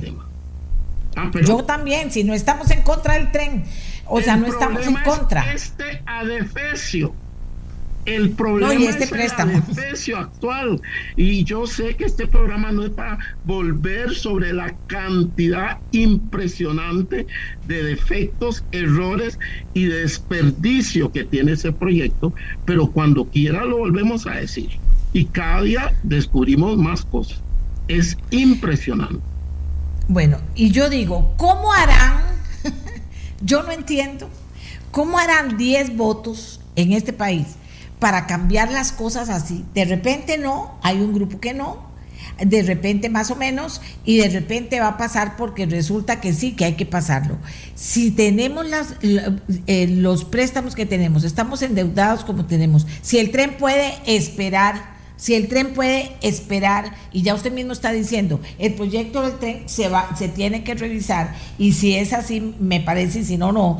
Entonces, ¿por qué no pasar también lo del empréstito? Llegado el momento, estudiamos todo y hasta de repente conseguimos una opción que sea más rápida, más práctica, menos cara, lo que usted quiera. Pero entonces, ¿por qué Usted mismo me lo, me lo, ha dicho en este programa. ¿Por qué la necesidad de, de, un empréstamo más ahora? Usted mismo me lo dijo. Y ahora, me, ahora dice, bueno, es que me dijeron, que no sabemos, que van a cambiar ese desastre de proyectos, seguro para calmarlo usted, porque usted ha sido un crítico fuerte. Entonces, me dijeron que van a cambiar ese proyecto. Ese me dijeron está en la historia. Pero el tema era, no estamos en contra del tren, no estamos en contra del tren ¿Por qué la prisa para aprobar este préstamo y cualquier otro préstamo en este momento en que estamos en una situación fiscal tan absolutamente importante? Entonces, de claro, a mí también me pueden decir, doña Amelia, no, importa, probemos esto y verás todo lo que viene ahora buenísimo. Si es que el tema no es ese, ni el tema es que no haya tren. ¿Me explico, Yo, a mí, y a estas alturas del campeonato, yo no me voy por la finta de que lo que me dijeron eh, precisamente una de las cosas que he logrado hacer y, con la ayuda y, compañía de un amigo, compañero, un experto también, como es el ingeniero Claudio Bolio, Claudio Bolio Pacheco, nosotros hemos devorado miles y miles y seguimos haciéndolo de páginas para que no nos cuenten, para que no nos digan. Así es que no es que yo me voy porque me digan, porque es más, le voy a decir, el primero que propuso un proyecto para que se hiciera un sistema de transporte masivo en el área metropolitana en los años finales de los 70, cuando nadie veía el problema, nadie veía la, el desastre de transporte, nadie veía eso, pues yo al regreso de uno de mis viajes de Europa. Así que yo estoy a favor del asunto. El problema que veo es que cuál proyecto, porque nos puede más bien salir más caro, nos saldría más caro, póngale la firma, el caldo que los huevos, porque el proyecto que se está planteando es infinitamente lesivo para el país. Y esa cantidad de plata que tendríamos que pagar, que dicen que 150, que 50 no, yo digo que puede llegar incluso por los efectos de la pandemia y otras cosas que podríamos hablar, podría llegar a más de 200, 200 millones de dólares al año. ¡Qué horror! Sí, yo sigo pensando en que 10 convencieron a todos los demás que nos metiéramos en un préstamo sin que todavía tengamos seguro entonces cuál va a ser el proyecto. Peor todavía, don Clinton, peor, porque se supone que esa plata se va a estudiar, se, va a usar para estudiar la factibilidad del proyecto ese. Entonces no entiendo nada, estoy totalmente fuera de base. ¿Qué le voy a decir? para su tranquilidad, yo, aunque es difícil ser tranquilo con esto, porque la verdad es que el patriotismo lo llama uno a, inclusive a pelearse con alguna gente, a quedar mal o, que traten bueno, de todo. Esto no ha sido fácil, pero yo le quiero decir algo. Eh, yo vi en esta asamblea un, digamos, yo he seguido la asamblea toda, bueno, muchos años y además he sido diputado. La he presidido como vicepresidente y le digo, no he visto algo igual en el sentido de que efectivamente nunca he visto un gobierno de 10 diputados que se imponga tanto en una asamblea. Ni siquiera el gobierno de don Luis Alberto Monge, que tenía 32 o 33 diputados, se imponía tanto. Entonces, eh, a mí me ha preocupado porque yo sospecho que no saben qué es hacer oposición. Y perdone por esta digresión, pero hacer oposición, que la palabra llama la atención como que si hubiera oponerse a todo, no es cierto. Hacer oposición en una asamblea legislativa no es oponerse a todo. Hacer oposición significa que si yo, el Partido Liberación Nacional, fui a pedirle los votos al pueblo de Costa Rica para implementar un proyecto X y el otro partido fue a pedir los votos para implementar para implementar el proyecto Y. En la asamblea, mi hacer oposición significa tratar de implementar los programas por el cual yo fui y ofrecí eh, eh, gobernar al pueblo. Ahora, si, si coinciden algunos con los del gobierno que ganó, perfecto. Pero no va a dejar usted tu agenda por el que usted le pidió los votos e incluso por los que votaron por vos para ir a la asamblea, para acogerse a la otra agenda. Eso no es solo un sinsentido, sino que es un gran, eh, eso es la falta de conocimiento político, en fin, es un... Ok, y acepto la digresión, pero yo sigo con lo mío, que fue con lo que hemos estado hablando.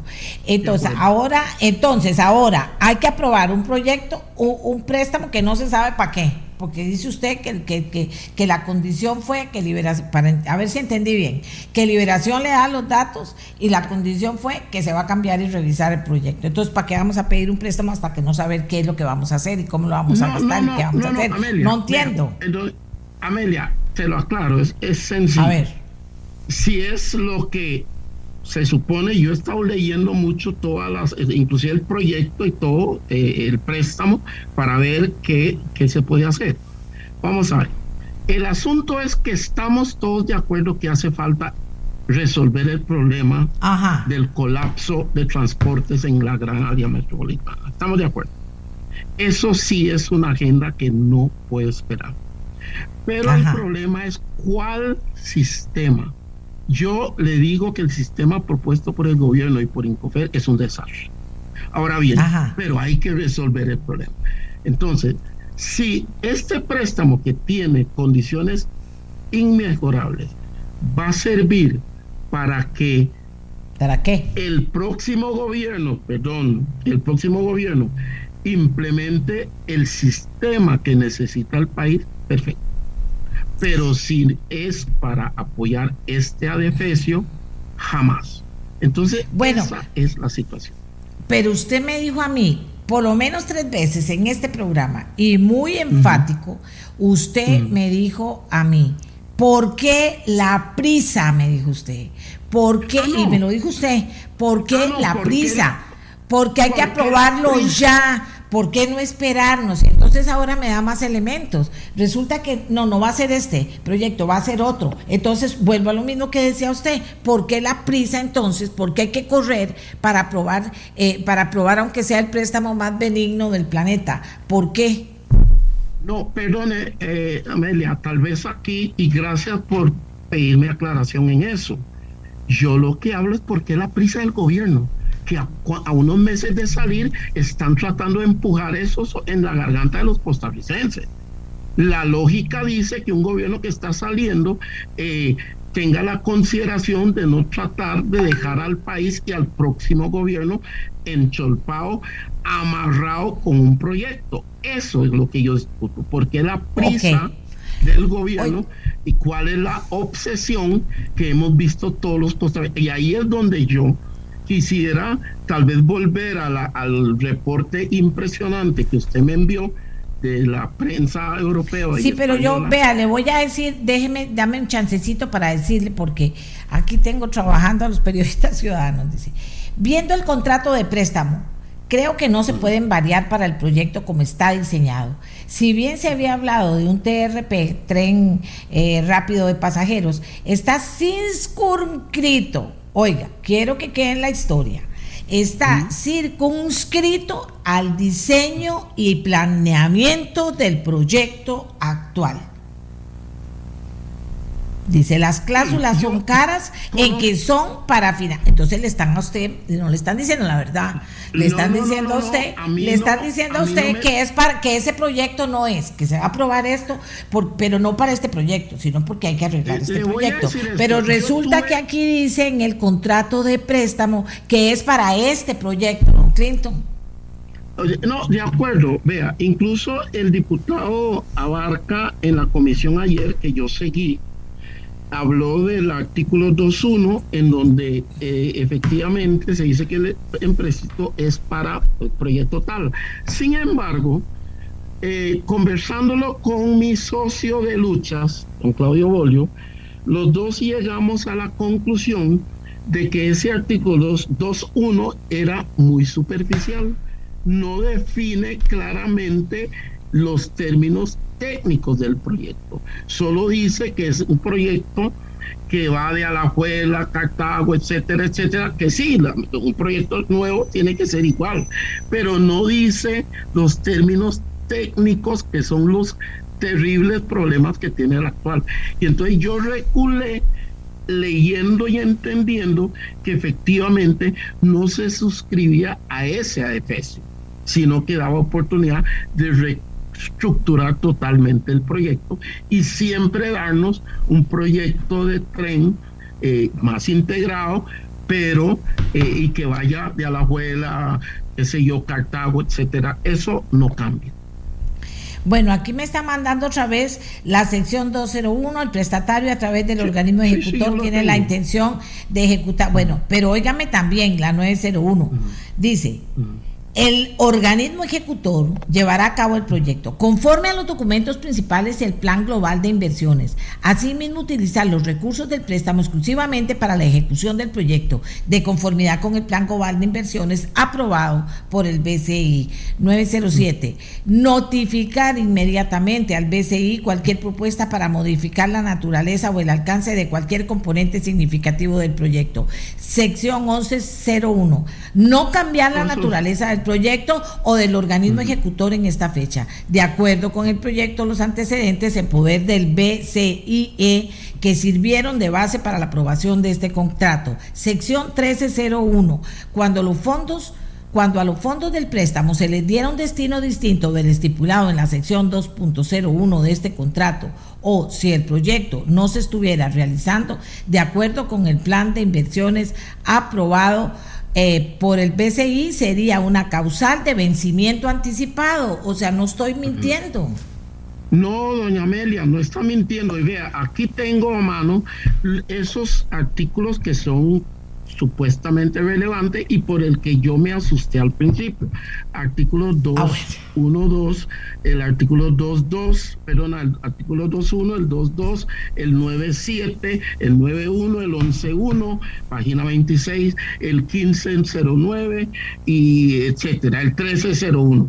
No, no, a ver, yo los estudié y en realidad es una línea delgada, pero efectivamente créame, que esta aprobación no compromete con los términos, porque lo que hay es un estudio de factibilidad, pero no hay unos términos definitivos. Precisamente eso fue lo que la Contraloría eh, objetó durante esa misiva que le mandó al gobierno, precisamente porque faltan todos esos detalles. Yo Aquí me dice otro señor. equivocado ¿Mm? Doña Amelia dice, y no han tomado en cuenta que los precios para el tren pueden variar por el problema de materias primas debido a la pandemia. Ya se nos acabó el tiempo, don Clinton. Yo lo respeto muchísimo, por eso le pido, porque entiendo que usted conoce muy bien el tema, pero yo también estoy aquí del otro lado. O sea, yo no estoy en contra del tren. Y eso lo aclaro, pero tampoco que crean que estoy aquí, repite y repite algo porque a mí se me ocurrió. No, es porque hay suficientes elementos de juicio aquí sobre la mesa para pensar que no será cierto que se apruebe el, préstamo ahora y que se cambie el, eh, el, proyecto que don Clinton me dice, y yo le creo, que es un desastre y que mucha gente ha cuestionado por muchas cosas.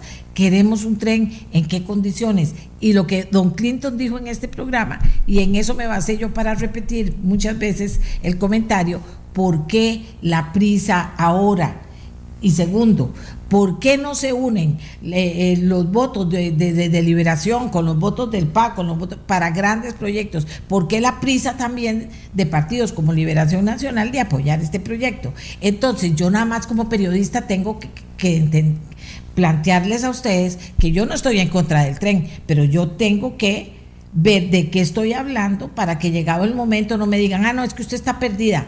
No, yo sigo manteniendo la posición de que por qué la prisa, como dice don Clinton, y de por qué no podemos esperarnos después y poder trabajar esto de una forma coherente. Amén de todos los comentarios que, que, digan que, que, hace falta, eh, que va a subir más el precio y, y, todos los comentarios que nos están haciendo. Pero yo también tengo que salvar que no es que yo estoy en contra del tren. Sí, dígame, Clinton. un minutito para decir lo siguiente. Porque es muy fácil que uno critique y eso lo otro, pero yo insisto, eh, yo, ¿qué haría? ¿Qué es lo que se impone con un proyecto de este tipo? Que se concesione el servicio y que se deje al concesionario que se encargue de la construcción y equipamiento, o sea, que ofrezca el servicio de acuerdo con unos términos bien estudiados y bien claros y en las mejores condiciones económicas. O sea, no se deja la libre. Por ejemplo, asuntos como el cambio de ancho de día, que es un desastre proponerlo, eh, eso se deja. Y una vez que el país dice, quiero esto, eh, con presupuesto más o menos de tanto y con unas condiciones, ese le define a los concesionarios. Entonces, que ellos sean los que ofrezcan el sistema bajo esos parámetros y que eh, ese sistema realmente nos resulte más barato. Ahora, eh, y el otro asunto es dejar a la libre para que las empresas privadas y las constructoras y operadoras se negocien entre ellos y no el gobierno y Incofer estarse metiendo en medio porque lo que hacen es distorsionar el asunto. Yo le aseguro que si hacemos eso podemos lograr un excelente proyecto para el país. Ok. Ok. Y yo también seguiré informándoles, ¿verdad? Y por eso quería decir, yo no estoy en contra de que se construya un tren eléctrico. Para nada, no estoy en contra. Pero sí que las cosas, ¿qué les voy a decir? Se hagan de la mejor manera posible. Y es tantos cuestionamientos como lo mismo que, que la prensa señalaba eh, de las empresas españolas cuestionadas. O sea, son cuestionamientos que tienen validez los que se está haciendo para que tomen en cuenta. Pero entonces donde veo también a los diputados corriendo aquí hay que votar, aquí hay que votar y aquí hay que votar y votar. Yo no creo que eso esté bien. Y debo decirlo con todo respeto. No le quiero poner, o sea, es una cuestión lógica, no estoy siendo ilógica de ninguna manera es una cuestión lógica Costa Rica, porque, porque yo digo, entonces, y entonces dice don Clinton, no, es que a mí me dijeron esto, me dijo doña Paula Villarades, que va a ser así, que se aprueba esto, pero que después se corrige ese, ese, ese, ese proyecto, porque así como está no puede ser. Pero entonces tengo la información de que no, ese préstamo se da para que se haga ese proyecto y ya que no pongan excusas, a menos que me den otros documentos que digan lo contrario, firmados en totalmente firmados por el Banco Centroamericano de Integración Económica. ¿Por qué es esto? Por transparencia, para que se diga la verdad. O sea, ¿por qué? Todavía dejo, de entender, pero no, pero el banco dice, si no se usa en este proyecto, aquí me queda que el Banco Centroamericano de Integración Económica nos explique si vieron ellos eh, eh, ¿Por qué hay gente que en este país, Don Clinton entre ellos, que conoce el tema, dice que así como está no debería ser, que es un adefesio? Hagamos la pausa y volvemos con otro tema. Es un tema de, repaso el que vamos a hacer, pero muy importante. Ya volvemos. Eh, aquí me, me, dicen, ahí me regañan también, me dice doña Amelia, ¿cómo que no entiende? no, no entiendo. Dice, ¿cómo que no entiende? Usted no se da cuenta de qué de lo que se trata. Algo canjearon, me dice la gente, pero usted como que no entiende. Bueno, dejemos ese tema, que hay muchos temas que son importantes. Ojalá que este también lo sea y no se vaya así por la ligera, que algo haya, la, el intercambio de opiniones entre don Clinton y yo eh, haya tenido algún sentido. Bueno, óigame usted.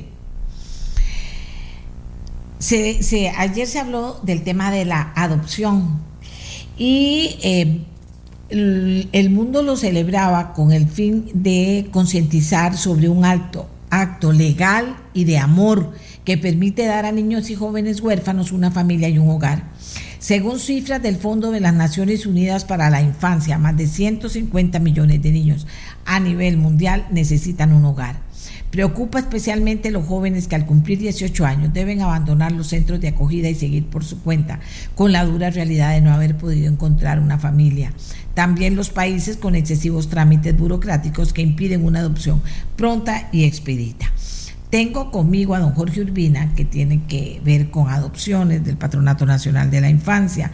Y don Jorge, insistí mucho en poder rescatar unos minutos para que usted nos hablara de por qué, que eso es lo que he recibido de muchísima gente, por eso no quise dejar el tema perdido, de, de que aquí es tan difícil adoptar es tan difícil adoptar, me dice la gente.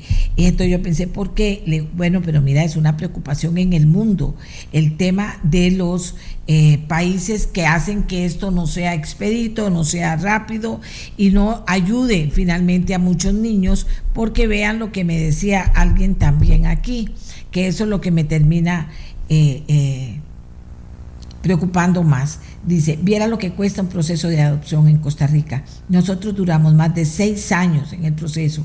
Pasamos dos veces por todas las evaluaciones. Las aprobamos y no lo, y no lo logramos, dice él, lamentablemente. Don Jorge Urbina, adelante, buenos días.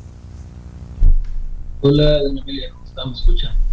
Sí, señor, muchas gracias, adelante. Mucho gusto. Eh, mire, vamos a ver, tendríamos que tenemos que empezar por tratar de, comprender qué es realmente la adopción eh, dentro, de, dentro de nuestro contexto normativo eh, y doctrinario actual, ¿verdad? Eh, porque nosotros como sociedad seguimos ahí con el resabio de creer que la adopción es un derecho adulto, es un derecho de las familias que quieren cumplir con su, función de tipo parental, maternal y paterna y cumplir con un rol social.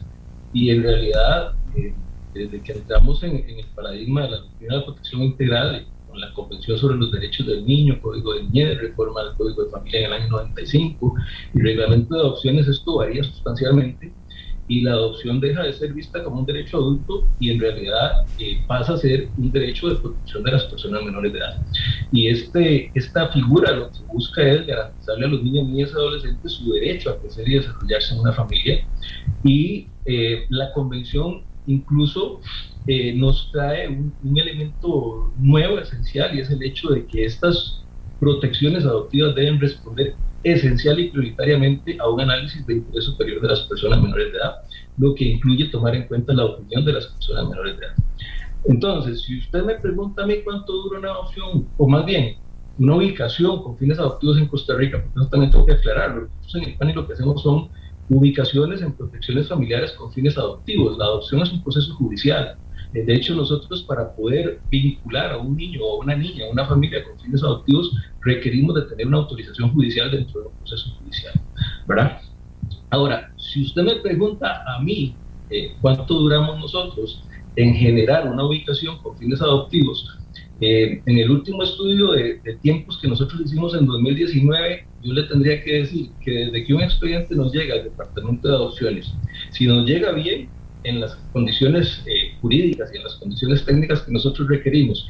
Y si nosotros en nuestro registro de familias elegibles tenemos familias que están declaradas idóneas para la ubicación de un niño o una niña con las condiciones, características y requerimientos atencionales de esta persona menor de edad, entre el momento que ese expediente nos entra y el momento en que nosotros generamos el egreso con familia potencialmente adoptiva, nosotros duramos un mes 17 días promedio.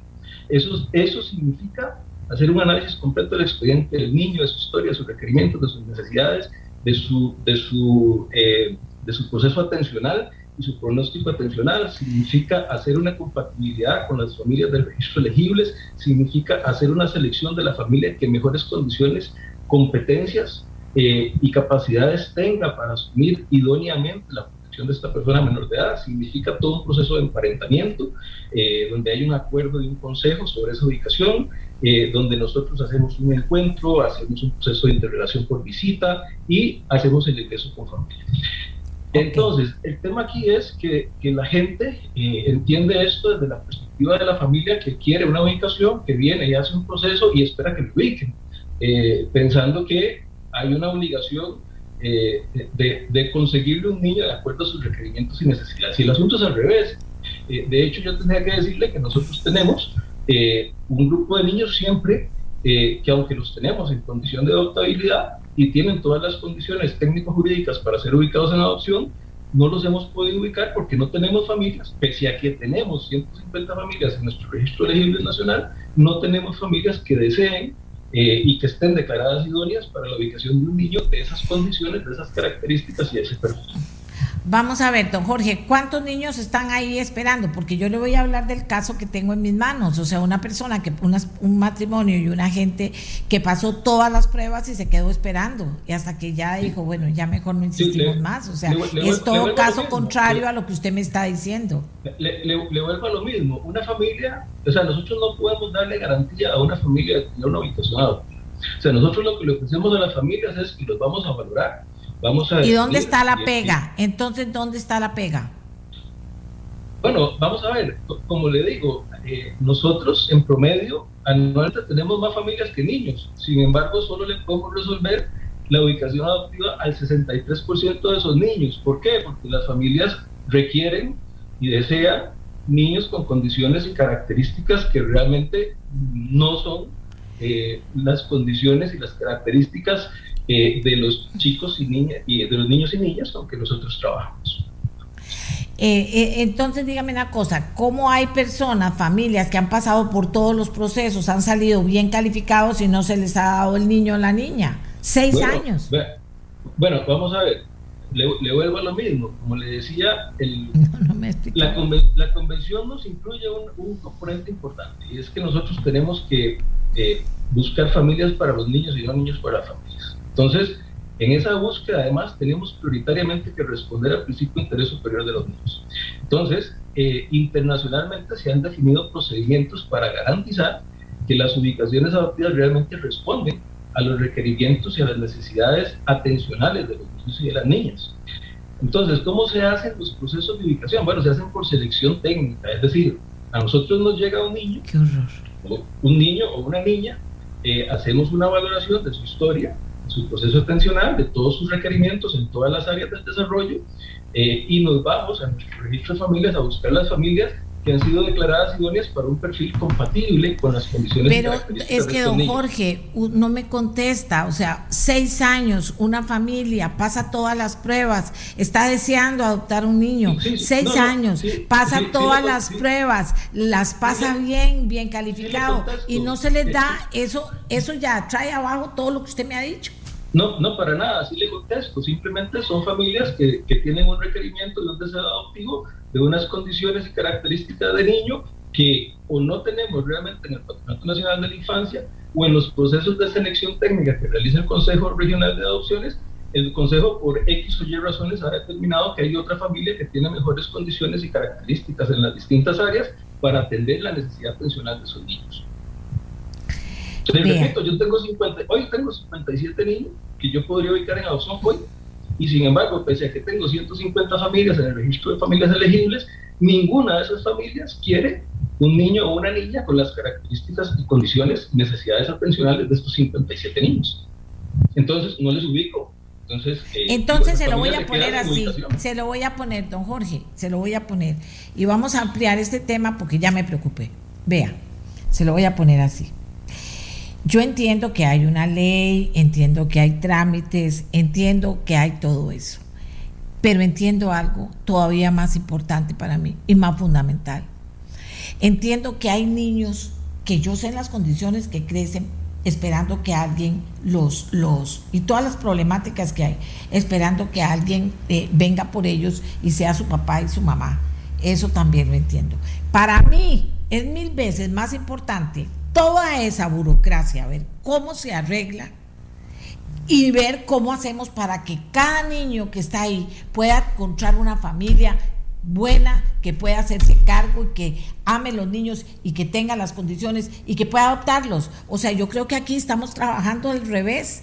¿Por qué no trabajamos en campañas del otro tipo para que cada niño huérfano pueda tener una familia y que cada familia que quiere un niño para amarlo, para quererlo, para ponerlo? Fíjese que hay una película en que dos negros, bueno, eh, afrodescendientes, eso es en francesa, querían adoptar y resulta que estaban como locos por adoptar y que era muy difícil y que muy difícil. Y entonces, bueno, eh, hay una gran pelea en el lugar que, quedaban los niños en adopción, pero finalmente le dicen, vea, lo que tenemos aquí es un niño blanco, rubio y ojos azules.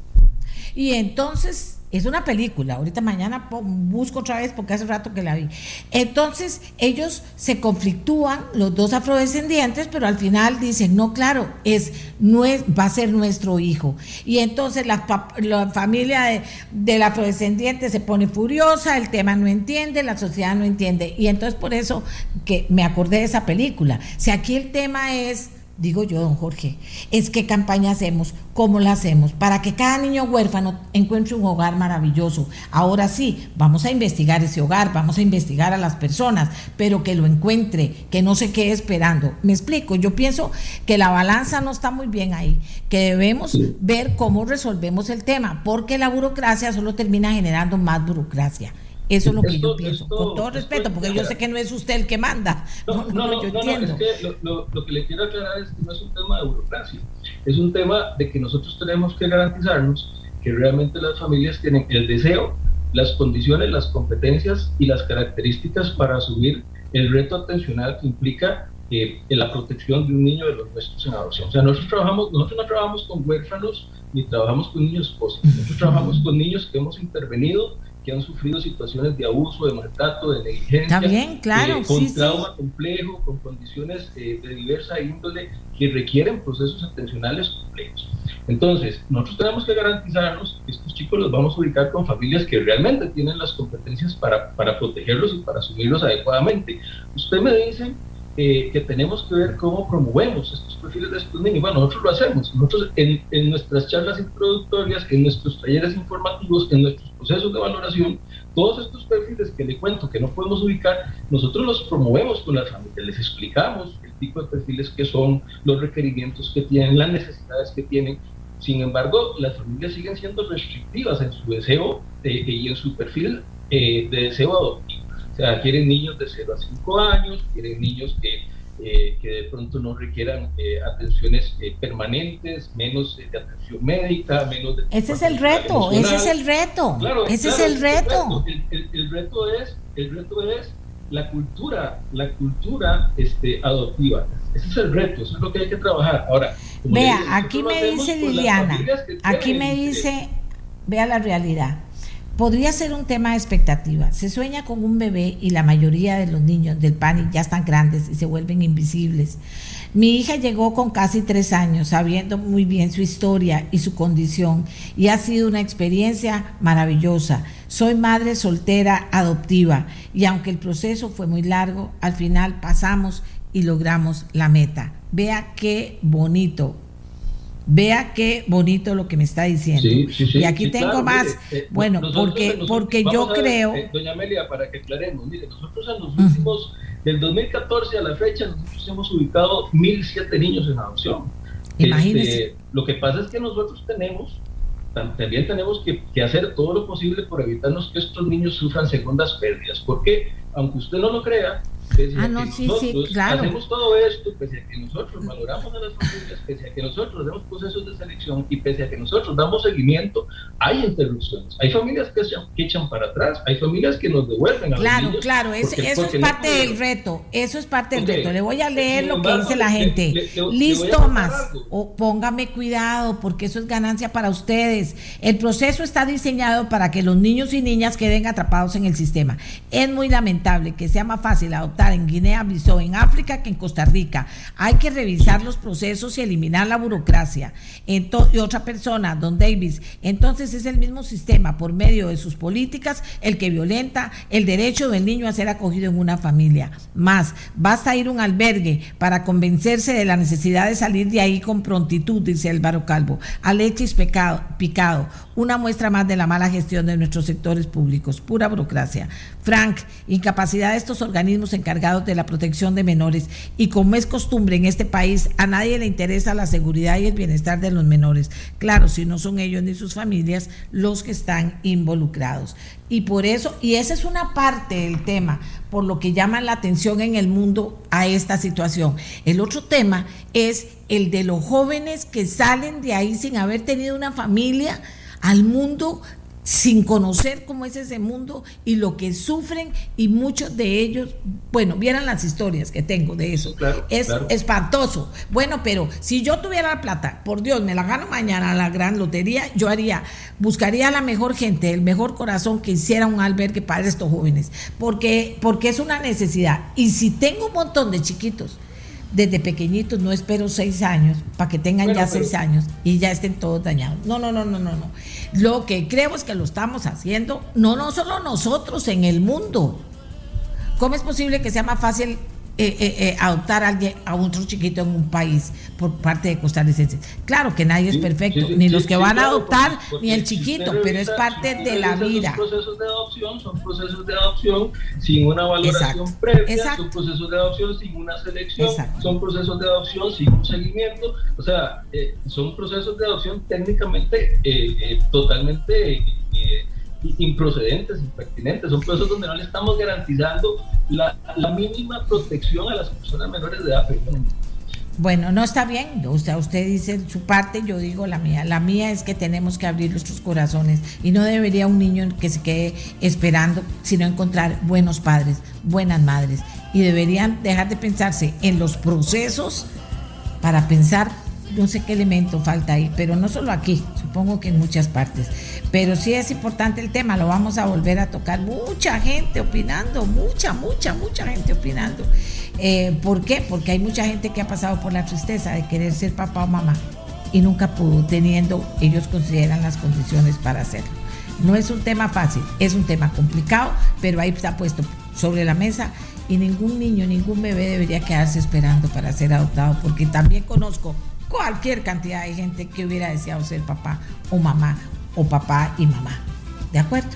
Nos vamos. Gracias, don Jorge Urbina, por sus explicaciones. Hasta mañana. Este programa fue una producción de Radio Monumental.